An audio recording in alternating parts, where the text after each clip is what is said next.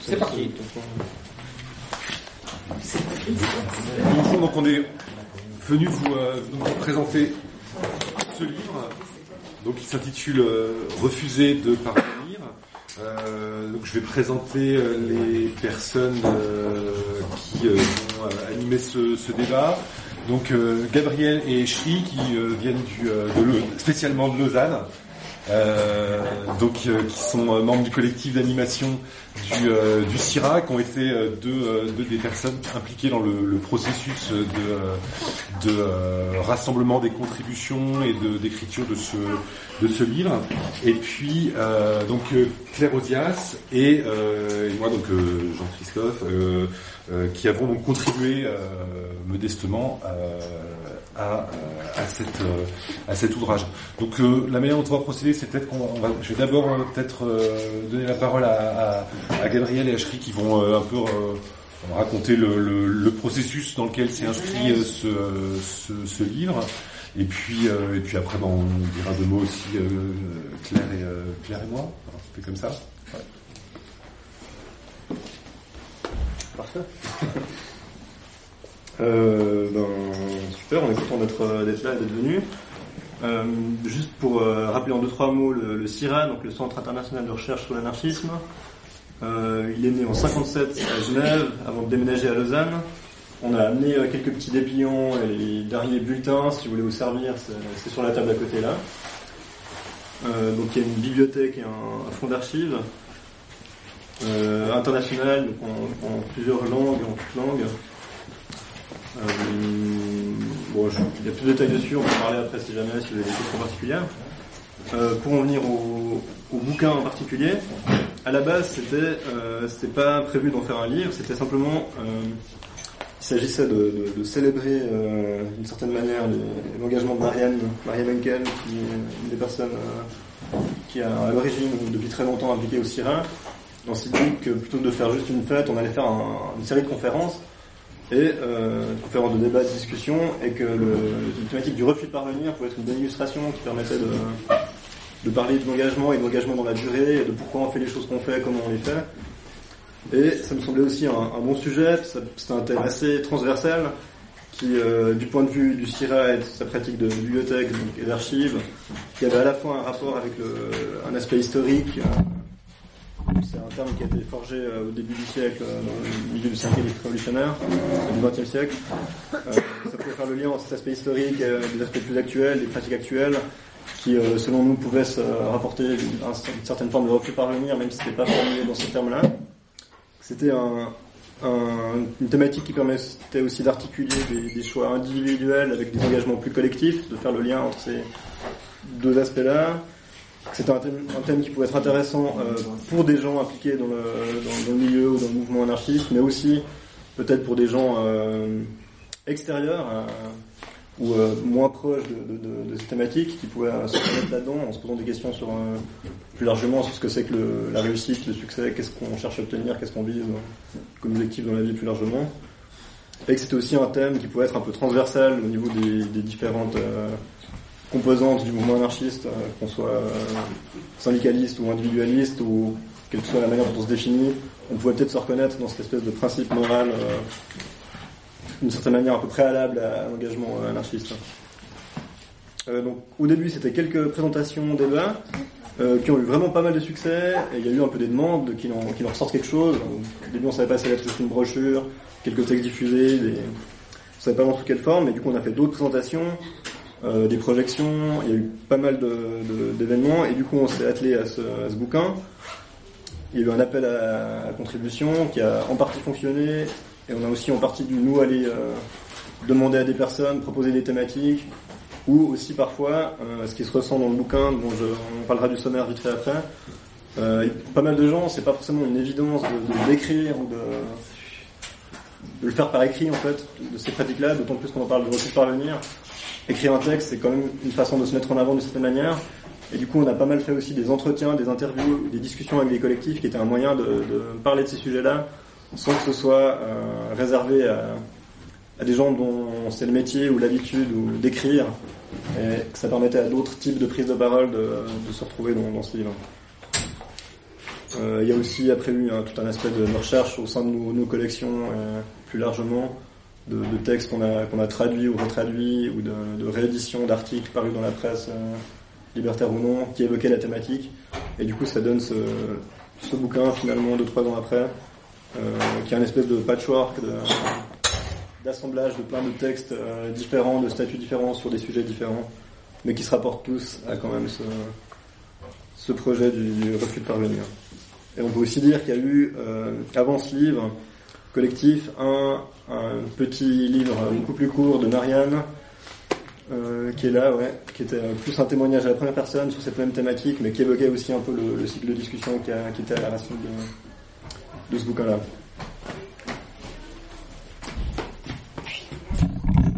Bon, pour le contexte un peu général, je sais pas si tu veux commenter le... Juste pour ça, est-ce qu'il y a beaucoup de gens qui ont peut-être déjà lu le bouquin ou euh, juste pour savoir si on qu'on se répète pas trop Bon, moi ce que je voulais faire, c'était juste lire quelques citations, surtout de l'introduction générale, pour euh, un petit peu situer la notion du refus de parvenir, euh, et puis peut-être vous donner envie de lire le bouquin. Donc, bah, une des définitions euh, qui est donnée dans un des interviews, donc je, lis hein, simplement au bout de l'interview, refuser de parvenir, c'est refuser de se placer ou de se considérer au-dessus des autres. C'est combattre chez soi et chez les autres l'égoïsme, la compétition et la domination. C'est refuser les privilèges et favoriser l'entraide, la coopération, la solidarité. C'est l'antithèse de l'idéologie du self-made man capitaliste qui réussit là où les autres échouent. Donc bon, en gros, c'est vraiment cette idée, euh, pas seulement que c'est pas seulement une démarche individuelle, hein, de faire un pas de côté et tout, ça peut être bien, mais euh, qu'il y, a aussi une démarche plus collective. Disons, ça, c'est en tout cas l'idée qu'on essaie de défendre dans le bouquin.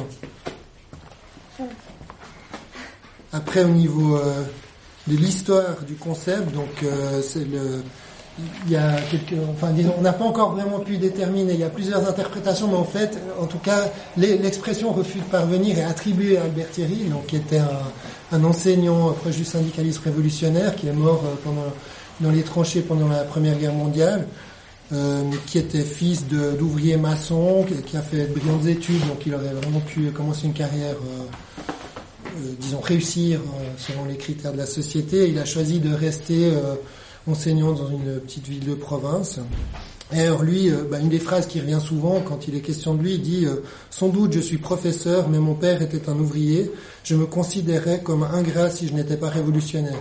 Donc là, on voit aussi euh, cette idée du, refus de parvenir qui est resté fidèle à sa classe d'origine, et puis que aussi dans l'enseignement, il, il essaie d'appliquer pour, disons, ne pas participer à extraire les meilleurs éléments de la classe ouvrière pour en faire des contremaîtres et puis les retourner contre nos anciens camarades, euh, tout en lui-même faisant des, pas des sacrifices, mais disons en renonçant aussi euh, en termes individuels sur sa propre carrière. Donc il y a vraiment ce, mélange, comme on disait avant, individuel et collectif. Euh, une autre citation qui est fréquemment reprise dans les articles consacrés au refus de parvenir, pas que dans ce bouquin, c'est une citation de Marcel Martinet qui était un peu une sorte de continuateur d'Albert Thierry euh, euh, après sa mort, donc dans les années 30. Euh, donc qui dit le refus de parvenir du prolétaire capable de parvenir n'a de sens que doublé par la volonté de parvenir du prolétariat. Donc là c'est assez intéressant parce que ça introduit, disons, la question de la position à partir de laquelle on part. Euh, bah, plusieurs des, copines, notamment qui ont fait une, intervention de bouquin, collectif féministe, disaient mais euh, de toute façon, pour certaines personnes ou certains groupes de personnes, la, question du parvenir ne se, pose même pas, c'est même pas imaginable. Donc euh, donc voilà, il y a toute cette réflexion qui prend aussi un, aspect assez important dans le bouquin. Et puis l'autre côté, euh, volonté de parvenir, c'est qu'il y a cette aspiration euh, constructive. C'est pas qu'un refus. C'est vrai qu'autour de nous, souvent au début, euh, quand on a un peu parlé de refus de parvenir, bah, plein de gens comprenaient pas très bien ce que c'était, puis ils disaient ah mais c'est nul, nous on a plein de projets, on veut pas juste refuser. Donc dès le début, historiquement, il y avait cette aspiration plus constructive, disons. Ensuite, euh, je, lis encore une ou deux autres citations, je vais essayer de pas faire trop long.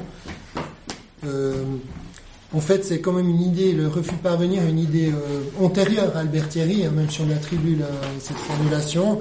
Donc, par exemple, Élisée Reclus, le célèbre anarchiste et géographe, qui déjà en 1878, dans une, en fait, c'est un article où il répond à une lettre de lecteur qu'ils ont reçue dans un journal. Alors, la citation est un peu longue, mais il y a des formulations assez mythiques, donc je vais en lire un bon bout, euh, qui dit L'histoire des associations ouvrières est déjà longue, et nous savons comment, en pareille matière, il est encore plus dangereux de réussir que de succomber. Un insuccès est une expérience de plus, et permet à ceux qui l'ont subi de rentrer dans le grand courant de la vie et de la révolution. Mais un succès, voilà qui est fatal. Une association qui réussit, qui gagne de l'argent et se fait propriétaire, se conforme fatalement aux conditions du capital. Elle se fait bourgeoise, elle escompte des traites, poursuit ses débiteurs, a recours aux hommes de loi, place ses valeurs en banque, spécule sur les fonds publics, accumule son capital et le fait valoir par l'exploitation du pauvre. Je saute un bout. En dépit de toute la bonne volonté de ses membres, elle passe au camp de l'ennemi. Ce n'est plus qu'une bande de traîtres. Ah, mes amis, rien ne déprave comme le succès. Tant que notre triomphe ne sera pas en même temps celui de tous, ayant la chance de ne jamais réussir, soyons toujours des vaincus. Donc ça c'est le petit bout qu'on a repris pour la quatrième de couverture.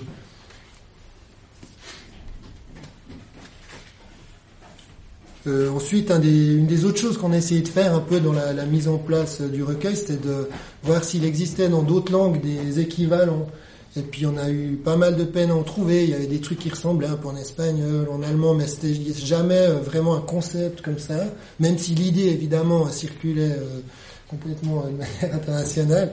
Et puis peut-être euh, une des choses les plus approchantes qu'on ait pu trouver, c'était une, phrase aussi qui est souvent reprise du syndicaliste aux Eugène Debs, donc aux États-Unis, dans un discours qui date de 1918 et où il dit euh, When I rise, it will be with the ranks, not from the ranks. Si je m'élève, ça sera avec la avec la masse et non au-dessus d'elle. Et puis ça, bon, on trouvait assez intéressant parce que justement, ça montrait vraiment cette euh, disons cette approche collective, vraiment d'amélioration collective des, des, conditions de vie et tout, et pas euh, que, disons que le, le, terme refus de parvenir transcrivait moins, quoi, ou on pourrait aussi l'interpréter de manière plus individuelle. Ensuite, au niveau, euh, disons un peu quotidien dans l'engagement militant, peut-être encore une citation de Charles-Auguste Bonton, alors là c'est un peu plus tard, début des années 60, dit « Tout est commandé par le refus de parvenir, sans quoi on ne devient pas anarchiste. Toutefois, entendons bien que ce refus n'est pas celui des biens de la terre, ni un vœu de pauvreté. L'anarchiste aime trop la vie pour s'en interdire les plaisirs et les joies, mais il a trop le sens des valeurs pour ne pas choisir, trop le respect de soi pour ne pas se permettre certains mépris. Le refus de parvenir, c'est le dédain des distinctions sociales, c'est s'exonérer des démarches avilissantes, des promotions de tout ordre qui supposent un, compromis avec soi-même et une compromission avec autrui. C'est accepter au besoin, sans la rechercher, la pauvreté digne plutôt que d'enfreindre ses règles. Donc là aussi, c'était juste pour dire que refuser de parvenir, ça ne veut pas dire forcément, euh, euh, disons, euh, être complètement monastique et ne, rien faire du tout. Euh, peut-être encore une dernière citation, enfin un extrait du bouquin en fait, euh, sur les formes d'organisation euh, ouvrière ou syndicale. Donc où là aussi évidemment toutes ces questions étaient très présentes. Donc là c'est c'est un texte qui est tiré de la révolution prolétarienne en 1929 qui disent le syndicalisme révolutionnaire n'aurait jamais admis comme profession le fait d'être révolutionnaire et créer le révolutionnaire professionnel. Précieux quand il est restreint à quelques individualités exceptionnelles, mais si dangereux lorsqu'il tend à former un clergé révolutionnaire. Le syndicalisme admettait le fonctionnarisme syndical, mais il entendait que ces fonctionnaires, que ces chefs vivent la même vie que les ouvriers de leur corporation et qu'ils plongent à l'usine après un ton de fonctionnarisme syndical. C'est de lui qu'est sorti le refus de parvenir, comme c'est du communisme qui est parti s'est trué vers les postes de généraux, de commandants, adjudants de l'armée ouvrière, s'est trué vers les postes à venir de commissaires des peuples. Voilà, euh, je crois ça, ça introduit un peu la notion. Après, on peut, voilà, on pourra débattre euh, ou répondre à vos questions. Ah, ou bien ah non, on voulait encore présenter rapidement le sommaire. Ouais, c'était juste en donner l'éventail de ce qu'on peut trouver dans le bouquin. Vu que c'est un recueil de plein de contributions différentes, on peut aussi un peu piocher différents textes sans forcément euh, lire l'ensemble. Du coup, c'était donné un petit aperçu. Donc, en gros, il est divisé en, deux grandes parties. Donc, il y a un, avant-propos, une introduction qui présente un peu l'idée générale, un peu comme ça vient d'être fait.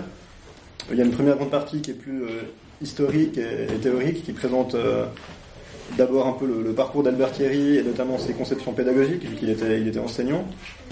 Euh, un texte de, Claire, dont je ne vais pas évoquer vu qu'elle le fera bien mieux que moi tout de suite. Un texte de Jean-Christophe sur le, les classes chez Bakounine, en gros, en lien avec leur parvenir. Euh, plusieurs textes qui, euh, évoquent le, rapport peut-être entre euh, les intellectuels et le, mouvement ouvrier ou l'anarchisme et comment cette position euh, peut être interprétée de manière soit conflictuelle, soit enfin qui pose ce débat et qui pose aussi le, le débat entre manuel et intellectuel dans un texte d'Emma Goldman. Euh, Il y a un texte d'Einsteiner qui évoque l'université, euh, qui fait un peu le lien entre euh, les formulations historiques d'Albert Thierry, enfin l'histoire pu parvenir, la situation scolaire du, du début du siècle où l'université était réservée à une toute petite euh, partie de la population euh, hyper privilégiée. Elle montre cette transition vers euh, un régime plus méritocratique qui permet à la plupart des gens qui, euh, du coup, sous prétexte de, de leur mérite, arrivent à l'université et du coup qui légitime euh, beaucoup plus le- la, domination. euh, si t'es bien payé, c'est que t'as bien travaillé, que t'as bien étudié, donc c'est pour ça que t'es à l'université et que tu gagnes maintenant plein d'argent après et qui aussi évoque euh, peut-être le rapport au savoir et à, à l'autodidaxie qui peut être mis en jeu maintenant. euh. Euh, on évoque notamment des groupes d'étudiants qui vont à l'université plus du tout dans cette optique de, de parvenir socialement, mais au contraire d'en prendre quelque chose d'utile pour les détourner vers d'autres buts moins, moins conventionnels. Euh, ça c'était un peu la première partie histoire et idée qui est, qui est plus euh, théorique donc et la deuxième euh, qui, est, qui est plus au niveau actuel des, pratiques, des vécus collectifs, dans laquelle on trouve plusieurs interviews, qui étaient justement cette manière de donner la parole à des, à des groupes qui n'auraient pas eu l'envie ou la possibilité d'écrire des textes formels de présentation de leur démarche. Euh, donc un texte avec un membre euh, du collectif qui participerait aussi à un autre euh, projet d'édition, un texte d'un collectif féministe qui évoque notamment le, des questions d'institution- d'institutionnalisation, notamment des féministes qui, deviennent, qui obtiennent des postes universitaires en études genre et que ça peut parfois couper de certaines luttes plus, immédiates et que ça peut des effets que ça peut avoir sur le mouvement féministe. Il y a eu des rencontres avec un collectif de photographie militante euh, de Genève, avec différents groupes euh, collectifs d'architecture, une espèce de discussion à plusieurs voix entre euh, les musiciens de la scène euh, alternative, et on a aussi mis dans cette partie euh, de traduction de textes suédois qui évoquent euh, la position que peut avoir euh, une personne euh, issue des classes populaires qui se retrouve dans le milieu militant alternatif, qui est quand même assez dominé par euh, des gens plutôt de provenance euh, classe moyenne pour euh, garder le côté vague du terme, et de ce que ça peut susciter comme relation euh, parfois un peu étrange, euh, comme divergence. C'était du point de vue justement de, la personne qui débarque là-dedans, en étant plutôt d'origine populaire. Ce sont des textes assez, euh, assez intéressants aussi. Et enfin, on a mis à la fin un, long extrait d'un texte d'Albert Thierry, qui est le, texte dans lequel apparaît cette formule du refus de parvenir et la définition qui en est la plus connue, qui donc, euh, on l'a pas donné, je crois, on peut la donner, c'était l'occasion. Euh, refuser de parvenir, ce n'est ni refuser de vivre, ni refuser d'agir, c'est refuser de vivre et d'agir pour soi et au fin de soi. Donc cette phrase qu'on a très souvent vu citée dans à peu près tous les articles qui parlent de de parvenir ou d'Albert Thierry, en fait, on a retrouvé d'où elle, euh, d'où elle provenait, on l'a réintégré dans, son contexte, on a donné un peu le, cadre dans lequel elle apparaît. Et ça montre aussi euh, un peu plus sur le qui pouvait être Albert Thierry et sa personnalité, qui est pas forcément d'ailleurs. On peut ne pas être d'accord avec lui sur toute la ligne. il est quand même parti se battre euh, assez volontairement euh, dans la Grande Guerre. Il a des positions euh, patriotiques parfois. Et, et peut-être des aspirations un peu mystiques qui pourraient qui pourraient rebuter certains et certaines d'entre nous. Enfin, c'était aussi pour relativiser la portée du personnage d'une certaine manière. Donc c'était très bref, c'était juste pour donner un peu l'éventail de ce que vous pouvez y lire, mais je pense que je vais directement laisser la parole à... Je sais pas qui veut commencer entre vous. Moi, je veux bien. Si, euh, si la petite me laisse, euh, me laisse causer. Euh, alors, le... Ouais, on va, on va attendre un petit peu. Euh, Alors oui, bah, notamment par rapport, au, par rapport au sommaire, moi c'est ce qui m'a. alors j'ai, moi j'ai, contribué un article, je vais dire un mot après, mais comme comme lecteur déjà du, du, livre, moi c'est ce qui m'a c'est ce qui m'a vraiment intéressé c'est l'articulation entre, entre effectivement cette perspective historique et d'histoire des idées, disons, et puis euh, et puis des, témoignages plus contemporains. Je trouve que l'idée, enfin de, de, prendre cette formule, euh, le refus de parvenir, euh, et puis de la soumettre, alors ou bien à des gens qui voilà qui travaillent en, histoire ou en histoire des idées, ou bien à des gens qui ont pour voir ce que ça leur, dit en termes de pratique sociale. ça, moi, j'ai trouvé ça très très vraiment très intéressant de, faire entrer en dedans, puis voir balancer ça, dire bon, pour vous, qu'est-ce que ça veut dire. Euh, alors l'autre chose que j'ai trouvé, alors je vais partir du coup plutôt de la, fin de la contribution que j'ai proposée dans ce volume, euh, c'est les, euh, les malentendus auxquels cette notion-là a pu donner lieu, qui sont qui sont assez parlants en fait. C'est-à-dire que le il y a, enfin, le, bon, moi j'ai traduit un, sociologue, un sociologue allemand qui s'appelle Robert Michels, qui a euh, qui a euh, travaillé sur les partis politiques et qui, dans le cours de sa réflexion, euh, s'intéresse aux moyens d'éviter la création d'une oligarchie dans les organisations. Et parmi ces moyens, alors il, évoque le syndicalisme révolutionnaire, il, il, évoque l'anarchisme, et puis il évoque ce qu'il appelle lui le, postulat de la renonciation. Euh, et euh, c'est assez intéressant euh, de mettre en regard ce qu'il ce qu'il en dit et, et ce que fut sa trajectoire sociale à lui.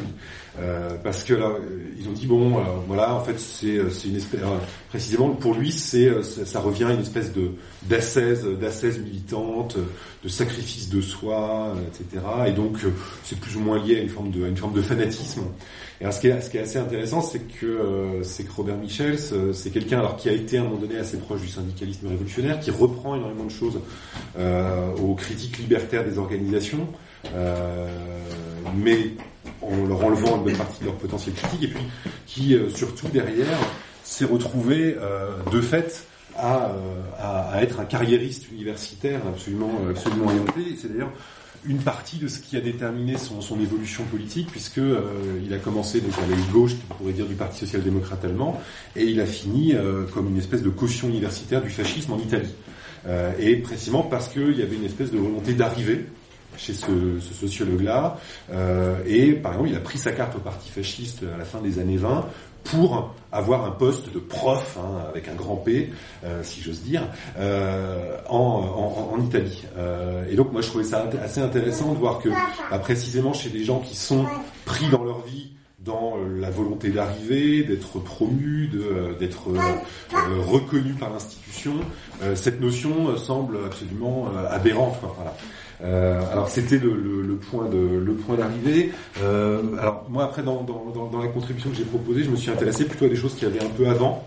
Donc avant que le, disons l'idée de refus de parvenir soit formulée en ces termes, euh, et notamment donc, ce qu'on trouvait chez ce qu'on trouvait chez, chez Bakounine, moi j'ai beaucoup travaillé dessus, euh, en particulier euh, l'intérêt qu'a qu Bakounine pour les mouvements précisément dans la dans la jeunesse, alors en Russie et en Italie, de, euh, bah, de refus d'accomplir sa destinée sa destinée sociale. Donc euh, lui s'intéresse alors pour la pour la Russie notamment à des jeunes donc euh, issus de milieux cultivés, voire de milieux voire de la noblesse hein, ou, de la, ou de la haute bourgeoisie et qui alors notamment au moment du développement de ce qu'on appelle le mouvement populiste voire du, du nihilisme, eh bien tout en ayant eu cette formation, et eh bien décide d'aller au peuple. C'est un des, grands mots du, mouvement populiste euh, russe des années 60, des 1860, euh, et, euh, et, qui donc en fait décide de mettre leur savoir, leurs compétences au service du peuple, et donc vont faire voilà instituteurs à la campagne.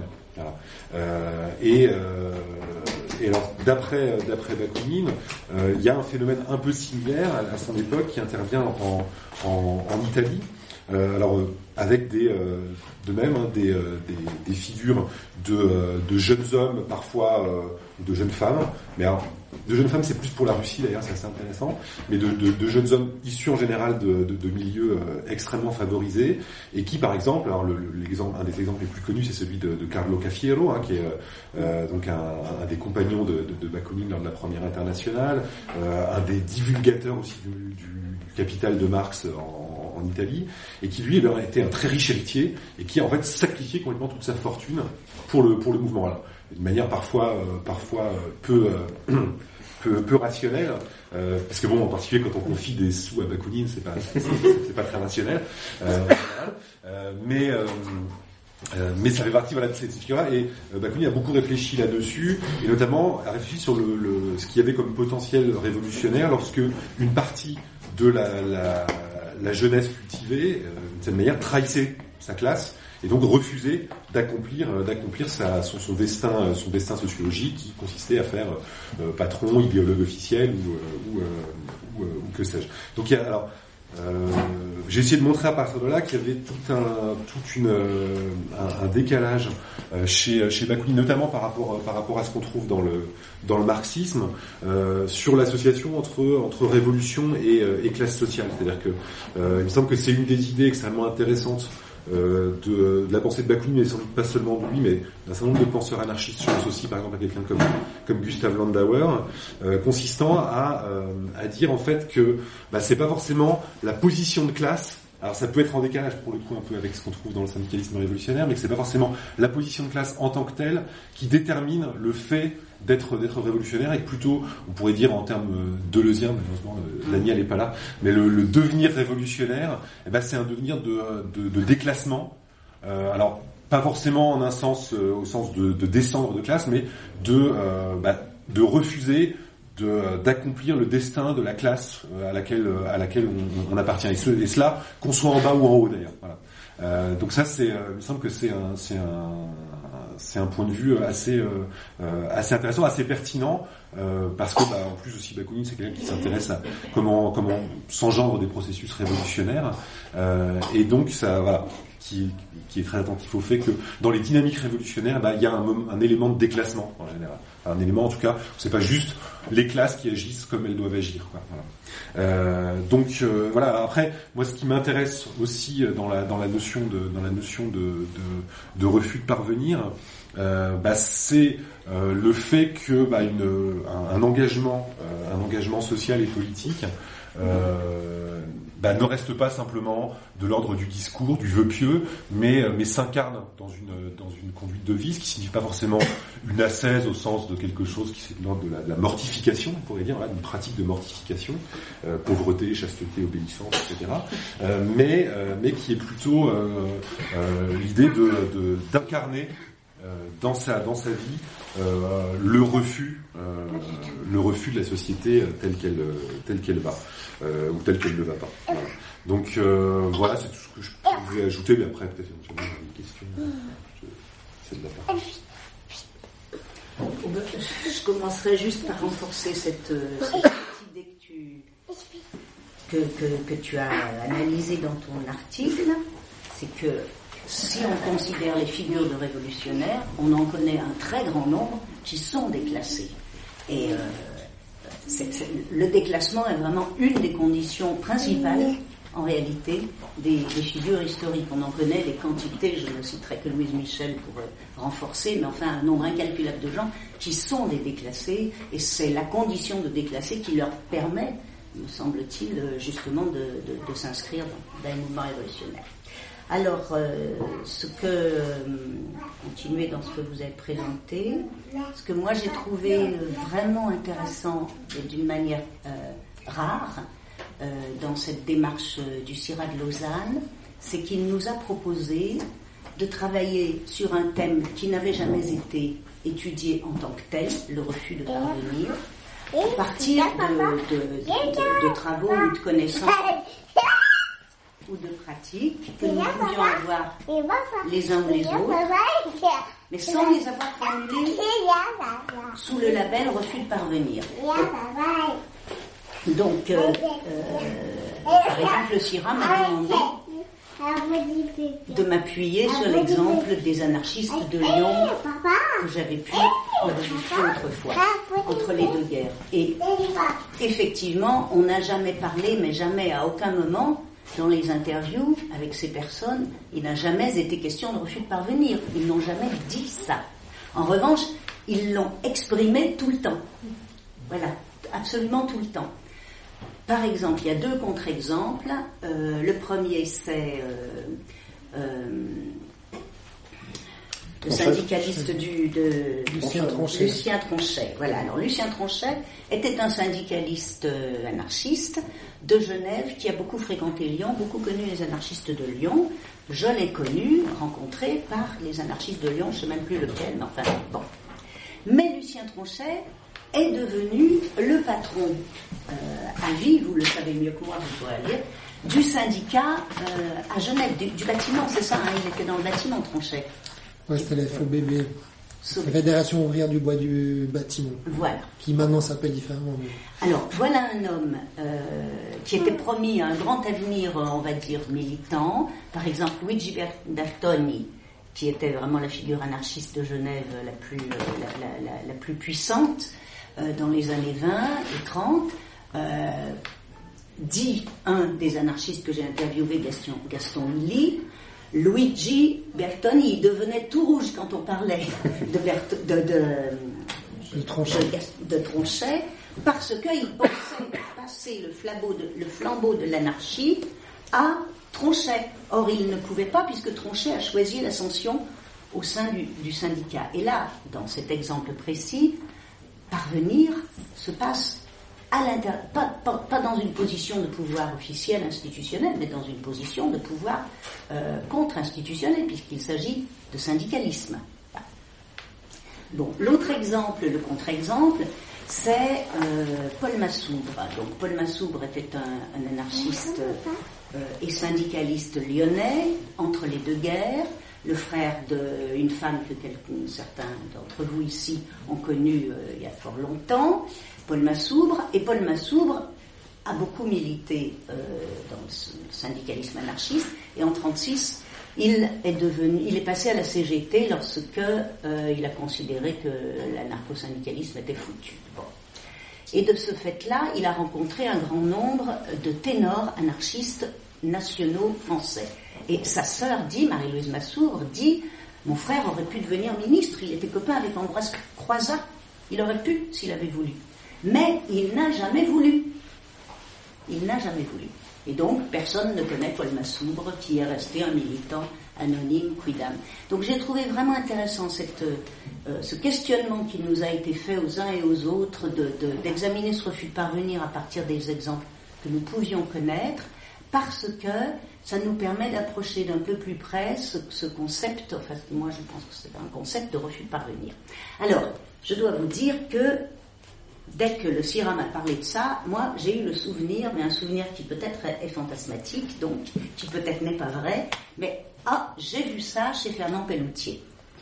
J'ai vu chez Fernand Pelloutier explicitement dit euh, on va fonder les bourses du travail, qui seront les universités de l'ouvrier, qui seront les lieux de vie révolutionnaire et de transformation de l'ouvrier, et euh, un révolutionnaire, pas tellement d'ailleurs un ouvrier, mais un révolutionnaire, doit rester à sa place de révolutionnaire. Et, voilà, mais je n'ai jamais retrouvé cette citation. Alors j'ai lu euh, les deux livres de Fernand Pelloutier, L'histoire des bourses du travail, j'ai relu euh, récemment, et, et l'autre, je ne sais plus lequel c'est. Bon, mais je n'ai pas retrouvé cette citation, donc c'est peut-être euh, une- un, souvenir écran, comme sera dirait- pour le volume 2. Hein, donc ça sera le volume 2. Mais dans tous les cas, il me semble qu'effectivement, ça date, cette, euh, cette formulation date effectivement de la fin du 19e siècle. Mais je, je l'ai euh, je l'ai trouvé pas seulement dans le syndicaliste révolutionnaire je- et anarchiste, je l'ai trouvé aussi bien chez des anarchistes individualistes. Refus de parvenir, mais c'est élémentaire pour... je dis révolutionnaire plus volontiers qu'anarchiste, mais chez les anarchistes, ce n'est même pas pensable. Ce n'est même pas pensable. En tout cas, entre les deux guerres, aucun des personnes, des personnages que j'ai rencontrés, ni même lus d'ailleurs, au- au-delà des simples interviews, d'autres que j'ai pu lire, enfin songez à Louis Lecoing. Est-ce qu'on va dire que Louis Lecoing est un parvenu? C'est- C'est même pas imaginable. Pourtant, nous le connaissons comme une très grande figure, etc. Donc, euh, c'est une question qui, à mon avis, à mon avis, il y a une conception qui est propre à l'anarchisme, parvenir, mais bien entendu, ça s'est incarné bien au-delà du mouvement anarchiste. Et ça, je pense que c'est une des, vertus du livre, que d'avoir voulu délibérément ouvrir, ouvrir l'idée euh, largement et ne pas la restreindre. Et euh, par exemple, il y a l'exemple des femmes, donc, qui moi bien sûr me, me parle tout de suite, les pires, donc, c'est un groupe de femmes qui a écrit et témoigné dans, ce recueil, un groupe de féministes de Lausanne, hein, c'est ça. Et elle raconte une chose que nous avons tous vécue, enfin moi en tout cas j'ai vécu ça euh, vraiment de très près au jour le jour, qui est à partir du mouvement féministe des années 70, l'institut, comment nous avons créé des carrières et comment des, féministes, des féministes, pas toutes, mais enfin beaucoup ont fait carrière. À partir de quoi? À partir du militantisme. Aujourd'hui, les études féministes, les places de... Euh, c'est partout, c'est tout le monde. Il y a des emplois officiels partout. Et c'est pas tant le fait qu'il y ait des emplois officiels qui euh, me choque.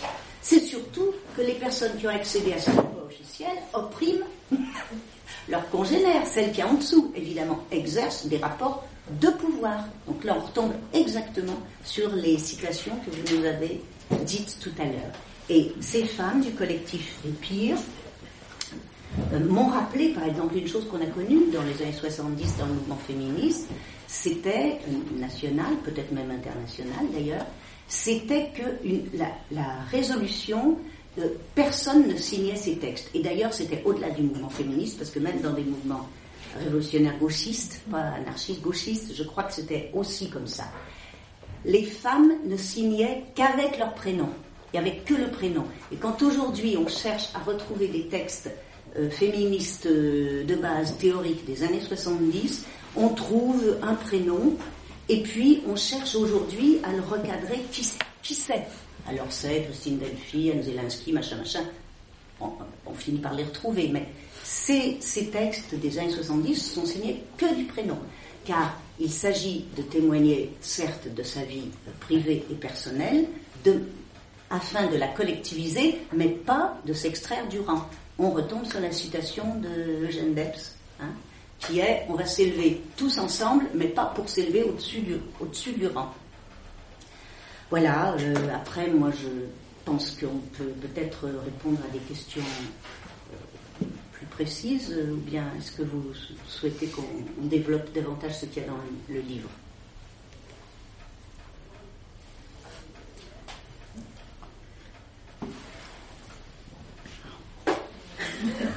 L'idée aussi, c'est de, enfin, je sais pas, hein, de voir ce que ça peut signifier pour vous, quoi. Enfin, je sais pas, ce que ça, ce que ça vous dit, quoi. Est-ce que ça vous parle? Juste une, une question. Euh, comment Comment vous articulez cette réflexion euh, à l'action? Comment euh, l'articulation entre euh, production de savoir, réflexion, réflexivité et action, contact avec le terrain et transformation? C'est une question un peu ouverte et large. Je veux dire par rapport, par rapport au bouquin lui-même euh, non, Par rapport au bouquin, par rapport à, aux idées qui sont assez fortes et qui sont quand même en, contradiction, euh, je dirais, absolue avec le système néolibéral euh, capitaliste dans lequel on vit. je vois moi en tant que salarié d'une entreprise, je fais 28 jours, on va faire des travail à un patron euh, homophobe, euh, sexiste, classique, hein, et en subissant quotidiennement les petites humiliations, mais quelque chose qui est tout à fait classique et que je vois cette souffrance-là euh, partagée aujourd'hui et à travers finalement pas mal de classes sociales et à travers un nombre euh, euh, de plus en plus étendu d'individus avec cette aussi logique de bah, pour survivre ou pour vivre, enfin peut-être pour survivre on est obligé d'avoir de l'argent.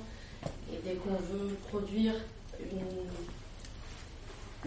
création qui, est, qui sort de, de l'utilitarisme capitaliste, donc euh, hors de l'entreprise. Notamment beaucoup de copains qui sont doctorants, docteurs, même, qui ont 40 ans, qui font pas de poste, qui sont à la gueule quand tu arrives parce qu'il n'y a pas d'emploi et que tu veux faire quelque chose qui sort du cadre, justement, du cadre individualiste, ce que tu disais arrivée au début, une pensée peut-être plus collective, où on sort de nos égoïsmes individualistes, où on renoue aussi avec des traditions euh, d'engagement, des traditions intellectuelles. Et aujourd'hui, euh, j'ai du mal, moi, à voir euh, comment agir pour retrouver de la puissance de transformation, pour sortir des souffrances qu'on vit quotidiennement. Quand on n'a pas la chance d'avoir un poste dans une chaire de recherche ou d'être. Euh, bon, personne n'a la baguette magique, évidemment. Euh, mais disons-nous ce qu'on essaie de mettre un peu en avant dans le bouquin. Bon, c'était déjà pas donner des, justement des solutions miracles. Dans plusieurs des interviews, il y a, la question qui dit alors, mais concrètement, qu'est-ce que ça signifie? Qu'est-ce qu'il faut faire ou pas faire? Et puis, euh, bah, il, y a des, il y a plein d'exemples dans le livre. Mais évidemment, euh, c'est différent pour chaque personne, chaque collectif, euh, et puis la limite de jusqu'à quel point on peut faire des compromis ou pas. Et puis évidemment, selon d'où on part, euh, si, si je sais pas, si tu sais que tu vas hériter d'une maison de tes parents, tu n'es pas dans la même situation que si tu Enfin bon, bref, donc il y a tous ces facteurs-là qui donc c'est différent. Mais disons, l'idée, c'est comme tout le temps, ce serait d'essayer de développer plus de de choses collectives et euh, pas uniquement pour euh, la culture et le logement comme c'est des, des choses assez répandues, en tout cas dans certains cercles, mais aussi pour euh, des choses peut-être où on a moins l'habitude de faire ça, comme pour la santé ou quand on devient plus âgé ou des choses comme ça. Et ça, mais évidemment, on n'a pas les réponses comme ça. Après, peut-être, enfin, moi, je suis, je suis frappé aussi que ce soit maintenant qu'on se réintéresse à cette notion-là au moment où précisément l'idéologie dominante, c'est l'idéologie de la, de, la mise en concurrence généralisée des individus. Euh, et je pense que c'est aussi, euh, enfin peut-être une des, vertus de, de, ce livre, qui est de montrer, enfin que euh, bah, qu'il y, a des, y a des résistances à ce, type d'injonction, à l'injonction à la performance, à la réussite, etc. Et, et c'est aussi peut-être, c'est très élémentaire, hein, mais de, de montrer aux gens bah, que c'est pas nouveau, à la rigueur, ce type d'injonction, mais c'est pas nouveau non plus que les gens refusent d'y céder. Donc c'est aussi une manière. Et je pense, que c'est en fait peut-être beaucoup plus répandu qu'on ne, le, le croit, le refus de parvenir aujourd'hui. Euh, c'est pas forcément conscient, c'est pas forcément explicité comme tel. Euh, euh alors ça, ça, peut être à plein de, à plein de niveaux. Hein. Moi, je sais pas, j'ai des, des, collègues à l'université qui, euh, voilà, bah, ils sont, euh, ils sont maîtres de conf et ils n'ont jamais demandé de promotion, ils n'ont jamais demandé, ils n'ont jamais essayé de devenir prof. Euh, voilà, ils, marchent pas là-dedans, quoi. Voilà. Donc euh, après, c'est un stade euh, bon. Ça, ça, peut se retrouver à différentes, à différentes échelles. Et je pense que c'est une des choses, c'est de, voilà, de montrer aux gens qu'il y a d'autres. alors et puis il y a des manières de réussir collectivement, de réussir des choses collectivement, qui sont beaucoup plus passionnantes, beaucoup plus intéressantes que le, la, petite carotte qu'on peut avoir qu'on peut avoir professionnellement.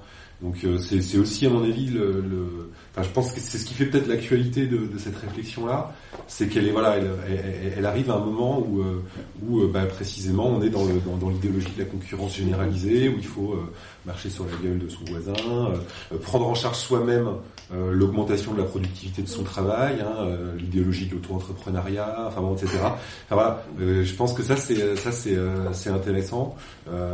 après ça ça suffit pas, il faut le prolonger, il faut aussi euh, euh, conduire une critique de ces, euh, de ces nouvelles formes d'exploitation éventuellement déguisées. Mais, mais, mais je pense que le, se dire ouais, mais bon, enfin, ouais, on pourrait, on pourrait effectivement, mais vraiment ça ne nous intéresse pas. Ça, je trouve ça, je trouve, enfin, je trouve ça classe en plus. bien sûr, moi aussi, je pourrais faire, je sais pas quoi. Je, je, pourrais être président, bien sûr. Franchement, je pourrais être président de la République, mais juste, ça m'intéresse pas, quoi. Voilà. Alors, euh, je voudrais quand même rappeler que, euh, au moins dans le catholicisme, dans les autres religions, je ne le sais pas, mais dans le catholicisme, il y a une tradition qui est restée active, euh, qui ne s'appelle pas le refus de parvenir, mais qui s'appelle le vœu de pauvreté. Donc, le vœu de pauvreté ne regroupe pas entièrement le refus de parvenir. Ce sont deux notions un peu distinctes. Mais ce vœu de pauvreté euh, fait partie de la tradition de la gauche chrétienne, de la joque, s'appuie sur Saint François d'Assise, le saint des pauvres, et euh, a été la référence dominante donc de, la, de GEC, jeunesse étudiante, jeunesse ouvrière chrétienne, etc., et reste actif aujourd'hui euh, dans un mouvement APD Carmonde, APD Carmonde, qui a été fondé par Geneviève de Gaulle, et dans lequel on retrouve des tas de fils du, temps que je travaillais sur le terrain dans les pays à moitié en guerre, euh, avec des réfugiés, etc., j'ai rencontré ces associations-là. Et ATD Carmonde, c'est une association où on trouve le plus de fils de riches, euh, d'ingénieurs surdéveloppés, surqualifiés, euh, etc., qui refusent d'exercer leur position d'ingénieurs, sauf au service de la lutte contre la pauvreté. Donc, loin de moi l'idée de ramener le refus de parvenir mais je veux dire par là que c'est quand même une notion qui a cheminé un certain temps. Et si ça existe dans le catholicisme, il est probable que ça existe dans les autres religions aussi. Mais en tout cas, les, femmes terroristes euh, russes, les femmes populistes russes, notamment les femmes qu'on connaît, connaît euh, elles aussi étaient issues de, la, euh, de, cette culture chrétienne. ça, c'est une chose qui m'est, dont je me suis souvenue après, euh, après nos débats en disant mais il y a tout de même cette tradition euh, de, du vœu de pauvreté. Voilà. Mais le refus de parvenir n'est pas exclusivement un vœu de pauvreté. Euh, c'est une notion qui me paraît délicate à comment dire à définir de manière, de manière abstraite et dogmatique parce qu'elle est dépendante en grande partie de la subjectivité. C'est-à-dire qu'on peut trouver des gens à des positions, à des places ou dans des itinéraires tout à fait différents les uns des autres. Les uns vont être des parvenus, en fait ils sont parvenus à un demi-strapontin de rien du tout, mais ils seront quand même des parvenus, des arrivistes, et d'autres seront des, personnes dans des positions euh, socialement, par exemple, un peu plus euh, euh, aisées, et ne seront pas du tout des parvenus, pas du tout, pas des arrivistes. voilà. Donc je pense qu'effectivement cette notion d'action collective, parvenir, c'est contre les autres et au détriment des autres. Voilà.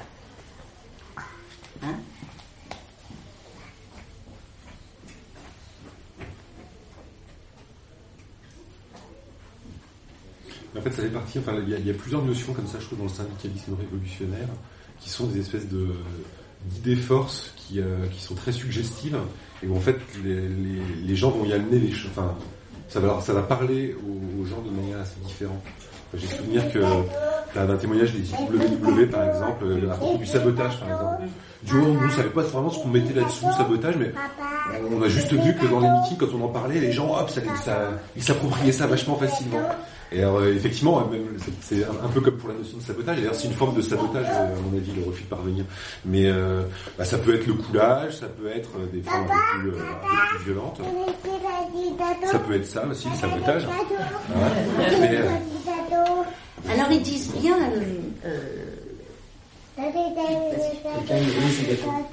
Ouais, qui est-ce qui t'a piqué tes gâteaux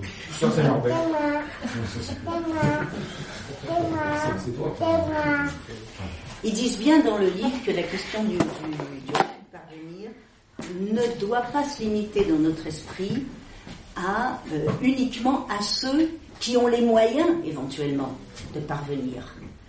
Parce que effectivement, à ce moment-là, on limiterait la question du refus de parvenir à une, élite, une classe sociale, à une élite, on va dire. Hein. Donc, dans le livre, il est bien explicité, l'introduction dit bien qu'il ne s'agit précisément pas de limiter le refus de parvenir à, aux seules personnes qui pourraient avoir éventuellement la possibilité de le faire. Ça, s'adresse absolument à, à tout le monde.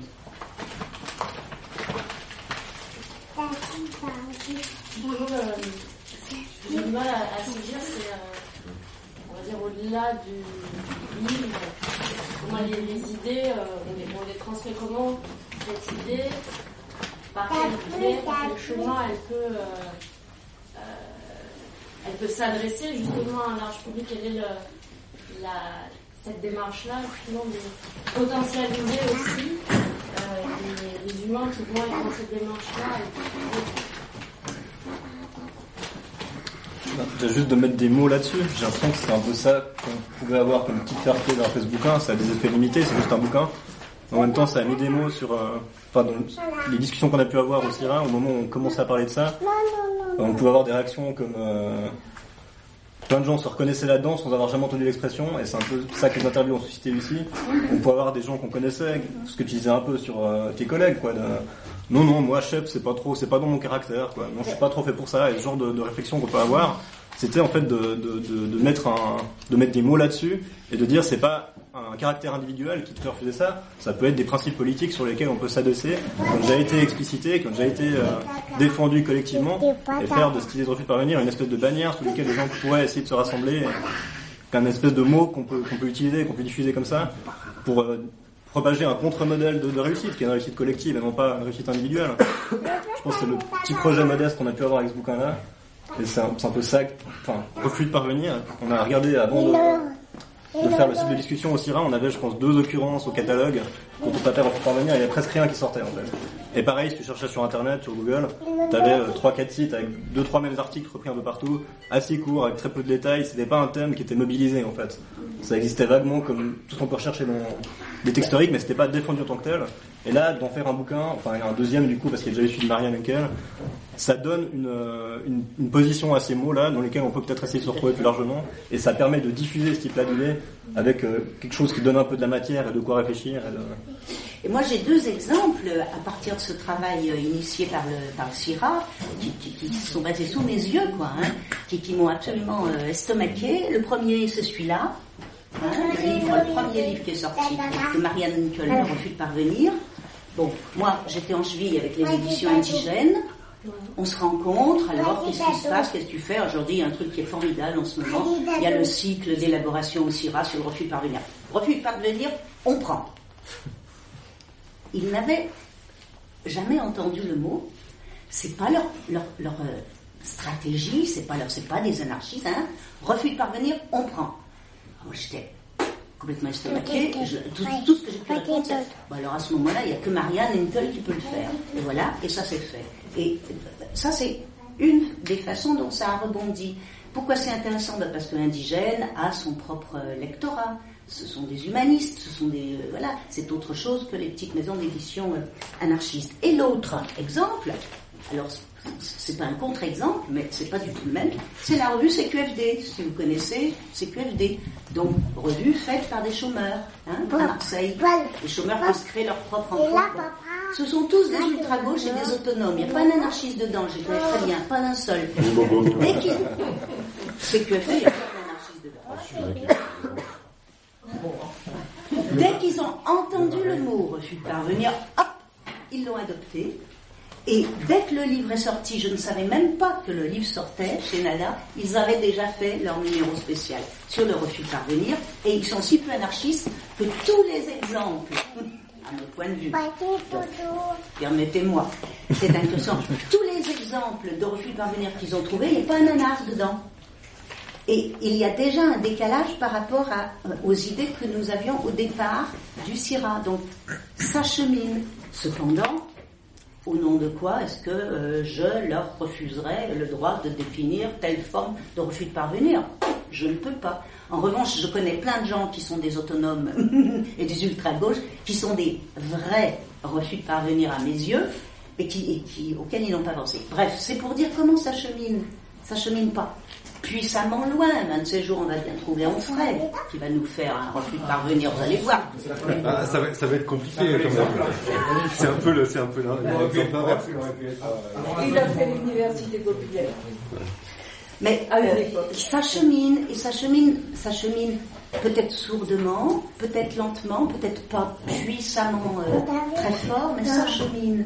Et finalement, la, la pensée anarchiste ou les pratiques pour dire les choses plus simplement, ordinairement, je les pratique, alternatives, horizontales, qui ont lieu aujourd'hui partout dans le monde d'ailleurs, eh ben, elles font leur chemin souterrainement, finalement. Et de temps en temps, ça ressurgit, on s'aperçoit. Donc, voilà, ça n'est qu'un livre avec une, envergure limitée, mais ma foi, ça fait son chemin euh, euh, un peu, quoi. Voilà, un peu. C'est ce qu'on peut espérer mieux, dire. Enfin, faut pas trop. C'est compliqué. La notoriété, est-ce que c'est parvenu Parce que tu parles de Marianne Henkel, je n'ai jamais entendu ce nom Ah, tu de ma vie, je ne sais pas qui c'est. Et, et quelque part, c'est dommage. Non, ben, ben, voilà. Alors, il y a, oui, dans les différents pouvoirs, il y a aussi quand même, euh, non, on va dire les différents endroits où on peut euh, avancer, parce qu'on a quand même, comme tu le disais, enfin, comme vous le disiez tous, envie quand même d'avancer et devenir plus savant, plus intelligent, de, de réfléchir aux choses mieux, et ça, euh, ça- au bout d'un moment, ça donne du pouvoir aussi. D'ailleurs, vous êtes, vous êtes là. Et, et Bon, comment on passe de ce, de ce progrès individuel, on va dire, parce qu'il y a quand même une, une idée de progrès individuel, au, au collectif Là, Eh ben, la pédagogie libertaire a une proposition à nous faire dans ce sens. Celui qui en sait un peu plus transmet à celui qui en sait un peu moins. Mais il n'y a personne qui en sait un peu plus sur tout. Déjà pour commencer. Donc, c'est une mutualisation. Et d'autre part, on revient toujours à la, à la- définition euh, du refus de parvenir, c'est-à-dire que euh, le, progrès, appelons ça le progrès, ce que tu dis, c'est collectivement ou pas. Et puis même le progrès individuel, il, dépend, enfin, je dire, il dépend énormément de conditions euh, sociales en fait. C'est, éventuellement une époque qui produit telle éventuellement individualité imminente. C'est euh, Shakespeare, je sais pas, hein, c'est le produit du, euh, du début du XVIIe siècle anglais. C'est pas. enfin, donc c'est euh, cette idée de, de, de, de- enfin, comment dire. Et puis, il me semble qu'il faut, il faut distinguer l'idée de, l'idée éventuellement de d'épanouissement individuel. Hein, de, et est-ce que forcément cette, cet épanouissement-là, il passe par le fait de marcher sur la tête des autres? Ah non, mais ça, Ah, voilà, justement. mais, Et puis alors, et ensuite, ensuite, enfin, il me semble pouvoir que sans- Alors justement, de quelle manière on peut avoir, on peut euh, quand même, alors, j'ai pas envie de dire parvenir, j'ai pas envie de dire avoir du pouvoir, sans marcher sur la tête des autres, mais s'épanouir personnellement et, et continuer à progresser personnellement sans marcher sur la tête Alors des ça me autres. fait penser ce que tu dis à la différence, mais euh, vous allez m'aider parce que c'est- difficile dans mon esprit à formuler les choses comme il faut. La différence entre puissance. Puissance au terme nietzschéen, on va dire. Et encore nietzschéen euh, de gauche, enfin, hein, pas, euh, parce que nos camarades anarchistes allemands, ils sont pas très contents quand on leur parle de Nietzsche. hein. Mais donc, bref, puissance. Alors, tu vas peut-être nous aider à aller plus loin. C'est-à-dire, la puissance, c'est pas le pouvoir. C'est, une, comment appeler ça? C'est une capacité, on va dire. C'est une, capacité. Mais encore une fois, euh, elle peut être, elle, peut et elle est collective, cette capacité. Par exemple, ici, la griffe, c'est un espace collectif. Cette parole, elle peut exister parce qu'il y a un espace collectif qui la, qui la, rend, qui la rend possible. Sinon, euh, Mais après, si tu permets, c'est vrai que nous, on a essayé d'inscrire euh, vraiment le bouquin dans une optique qui était très clairement une optique collective. Euh, ça ne veut pas dire qu'il n'y a pas d'autres ponts du, si tu veux, de la thématique qui peut exister. Et on voyait très bien, disons, le risque de, enfin, on n'avait pas envie que le bouquin soit mis euh, au rayon développement personnel. Parce que ça, non, mais tu vois, ça pourrait, tout comme on disait avant, le vœu de pauvreté, Le refus- refus de développement le- personnel. Le côté spirituel, le- le je sais pas quoi. Donc, euh, On nous demande souvent ça. la grille. Mais, par contre- pardon. On nous demande souvent ça, la grille. Vous avez un rayon développement personnel Ouais. et on les envoie vers où Mais par contre, dans certaines discussions qu'il y a eu, où c'est très très vaguement euh, abordé dans un ou deux des articles, mais c'est vrai que la question de la reconnaissance, soit collective, soit individuelle, euh, dans les milieux anarchistes ou autres, euh, elle est elle est quand même présente, quoi. Parce que c'est vrai que souvent on fait plein de trucs et puis on, souvent on se sent pas assez reconnu. Et par exemple dans le texte des pires, elles disent est-ce que c'est, enfin elles disent pas vraiment ça, mais disons on pourrait dire est-ce que c'est ça qui pousserait certains groupes à, ou pourquoi il y a cette volonté de reconnaissance institutionnelle. oui, euh, oui, par exemple. est-ce que c'est parce que nous on reconnaît pas assez? Donc il y a, il y a voilà tous ces, ces- il y a- il y a ces questions, c'est sûr. Mais c'est- je trouve que c'est- c'est c'est passionnant. Justement, il n'y a, pas- y a pas une réponse unique. Ouais. Non, il n'y a pas une réponse unique. Parce que tous les, bon, euh, on, on aime bien quand même euh, se référer à des personnes euh, communes qu'on connaît parce que parce qu'on les on a une certaine admiration parce qu'elles ont été elles ont dit des choses qui, qui, qui étaient admirables parfois donc euh, ça existe aussi et, non moi, moi, ça me Non, mais pour Ça illustrer ce qui, me paraît, ce qui me intéressant. paraît délicat dans cette affaire, par exemple, je pense à Brassens, Georges Brassens. Tout le monde connaît Georges Brassens. Voilà quelqu'un qui a de la notoriété. Moi, je l'adore. Bon. Voilà quelqu'un qui a de la notoriété et, à mon sens, une puissance, mais pas de pouvoir.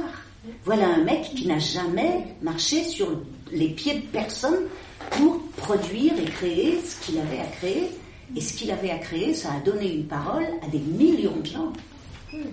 Donc voilà un exemple pour moi qui, illustre bien. En, aucun cas, je dirais de Brassens que c'est un parvenu. Ben, bien sûr que non. On pourrait dire aussi un pouvoir d'eux et pouvoir sûr, quoi. Enfin, le pouvoir de faire quelque chose, et puis, et puis précisément, si on vise ce pouvoir de faire quelque chose, bah, ça passe forcément beaucoup plus par le collectif, parce que la, la coopération donne plus de puissance. Euh, le pouvoir, le pouvoir sûr, c'est autre chose, quoi. C'est, c'est vraiment l'exercice, disons, une forme de domination, c'est un peu, c'est un peu plus problématique. Encore une question. C'est pas une question, mais je, je- je trouvais que c'était une. Enfin, pour rebondir, je- par rapport à la question qui vient d'être posée, Mm. que je trouve euh, pertinente et en fin de compte, euh, euh, ce que ça m'évoque, la, le- ce, ce renoncement à parvenir, c'est. Moi, je, reconnecte bien effectivement avec la différence entre pouvoir et puissance, parce qu'il s'agit précisément. Je, je vois par exemple. euh, le, piège, on va dire, le piège qu'on tend euh, quand on euh, bah, qu'on n'a pas une réflexivité critique vis-à-vis du libéralisme et du capitalisme. Euh, on dit, va, mon petit, tu vas, tu vas parvenir très loin pour avoir du pouvoir, pouvoir d'achat, pouvoir dans l'entreprise, pouvoir dans l'administration. Et ça, précisément, ça nous rend impuissants. Ça nous rend impuissants parce que ce pouvoir, il est mortifère et que collectivement ça nous détruit. Donc c'est cette espèce de piège unique où on te dit, bah mon petit, en fait tu dois sauver tes fesses individuellement, tout en sachant parce que le- on a comment submergé par cette information extrêmement anxiogène qui nous rappelle chaque jour qu'on est en train de vivre la sixième extinction de masse sur Terre, que, que, que, voilà l'époque dans laquelle on vit est quand même assez obscure et que que ce système-là, justement, de l'individualité déconnectée de leur puissance collective, est pure folie. Et donc, justement, renoncer à, à parvenir au pouvoir dans le système néolibéral et capitaliste, c'est justement reconnecter avec la puissance et individuelle et enfin, la puissance qui ne peut se potentialiser que en, en se, en se pensant comme un, un- un- comme un être. Je veux dire, euh, on résulte d'un collectif. On- si, si on commence à penser individuellement, en fait, c'est la mort de tous. Et, et je trouve qu'on on, on est euh, matraqué avec une propagande inouïe, sur le commercial et publicitaire, pour, euh, pour justement ne pas, euh, pour parvenir. Et, et on est culpabilisé en plus quand on veut, quand on refuse de parvenir. On est des abominables. On est des parias de la société, responsables de tous les maux. Enfin bref, je vais faire le fort en fait. Une, une autre question là, qui n'a qui grand chose à voir. Des gens qui passaient à la grille qui disaient Ah, refuser de parvenir, le débat, ça nous parlait de quoi? Je donnais quelques exemples. Comme il par exemple les féministes qui ne signaient pas leurs articles. Les gens ont sauté en disant Mais C'est de la lâcheté, on peut dire ce qu'on veut. Pas... Et ils l'ont très mal pris, ce genre de genre d'argument. En disant C'est les gens qui veulent balancer des grandes énormités en se cachant derrière un là. Et ils l'ont pas pris comme euh, quelqu'un qui ne veut pas briller par le fond de son article. C'est l'idéologie de jour. Ouais, ouais. Mais après, c'est toujours intéressant, je trouve, de voir le- comment ça peut, ça peut, Oui, un chacun espèce de vente, de, même de vente panique parfois. Ouais. Ah non, mais pourquoi tu veux, enfin, je sais pas, euh, je pense que tout le monde a vécu ça dans son, dans, dans son moment professionnel, quoi. Lorsque, je sais pas, on, on participe pas à la campagne de promotion, machin, etc., etc. Et je dis, mais pourquoi tu veux ça, ça Donc, d'un coup, il y a un truc qui s'effondre. euh, Mais après, sur la, sur la question de la, sur la question de la, de la reconnaissance, euh, à mon avis, c'est deux questions assez distinctes parce que, enfin, le, le- enfin, moi, je pense quand même que dans tout, tra- tout travail, toute activité comme ça. A, c'est, un, un mélange de, bah, de, de souffrance et de rétribution, notamment symbolique, euh, par la reconnaissance. Et ça, c'est important. Le, fait que lorsque quelqu'un accomplit un travail, que le collectif dans lequel il s'inscrit euh, lui renvoie une forme de, une forme de reconnaissance. Euh, après, la, difficulté, c'est lorsque cette reconnaissance passe à, à l'autopromotion, éventuellement en jouant sur des formes de narcissisme, mais pas seulement, aussi à, des formes d'avidité. euh, ça, c'est un, peu différent. Je pense que euh, on peut très bien euh, faire, droit au désir de reconnaissance, y compris personnel, d'être reconnu personnellement, sans pour autant que ce soit que ce reconnaissance soit s'exprime dans des formes de, désir de parvenir. Quoi. Je pense qu'il y, a- moyen de, ça, de, primer autrui, de, euh, de, se, de se mettre en avant. Après tout, c'est vrai que même les, on pourrait toujours dire bon, mais ouais, mais dans les, dans les, il y a des grandes figures d'anarchistes après tout. Mais bon, est-ce que c'était le but qui visait de devenir célèbre? Non, quoi. Enfin, J'ai toujours été frappée euh, quand je travaillais sur Louise Michel, il y a 20 ans de ça, par euh, le. euh, J'ai eu à réfléchir sur le fait que cette femme, euh, elle a eu un, un- comment dirais-je, une aura populaire absolument considérable de son vivant. Quand, à son enterrement, il y avait mais des milliers, des milliers, des milliers, des milliers de personnes, à peu près tous ouvriers. Tous ouvriers. Et j'ai eu à réfléchir là-dessus. Mais c'est parce qu'elle-même, elle s'est toujours pensée comme faisant partie des classes populaires. À aucun, Louise Michel, donc fille de la domestique et du châtelain, à aucun moment elle n'a dit je suis une aristo, jamais. Jamais. Ça le- elle aurait pu, après tout, puisqu'elle était née dans un château de ch- châtelain. Elle s'est toujours identifiée, revendiquée son identité comme faisant partie des gens, des classes populaires. Et euh, par exemple, quand Michel Ragon écrit son livre euh, Louise, Lou- Lou- Louise et, et Georges à propos des relations entre Georges Clémenceau et Louise Michel, mais il est gâteux. Il est gâteux. Clémenceau, il était maire de, mais autant dire euh, de la place Guichard. Elle habitait à côté, c'était des voisins. C'est pas des relations de pouvoir. C'était son voisin. Alors, euh, bon, donc euh, voilà, ça c'est un exemple où voilà quelqu'un qui est une grande militante, tout le monde la connaît, grande notoriété, etc. Mais pourquoi est-ce que les gens de rien, les gens de peu et les militants se sont identifiés à elle Parce que elle-même s'est toujours définie dans ces termes-là et pas autrement. Je suis une euh, euh, parmi parmi tous, voilà.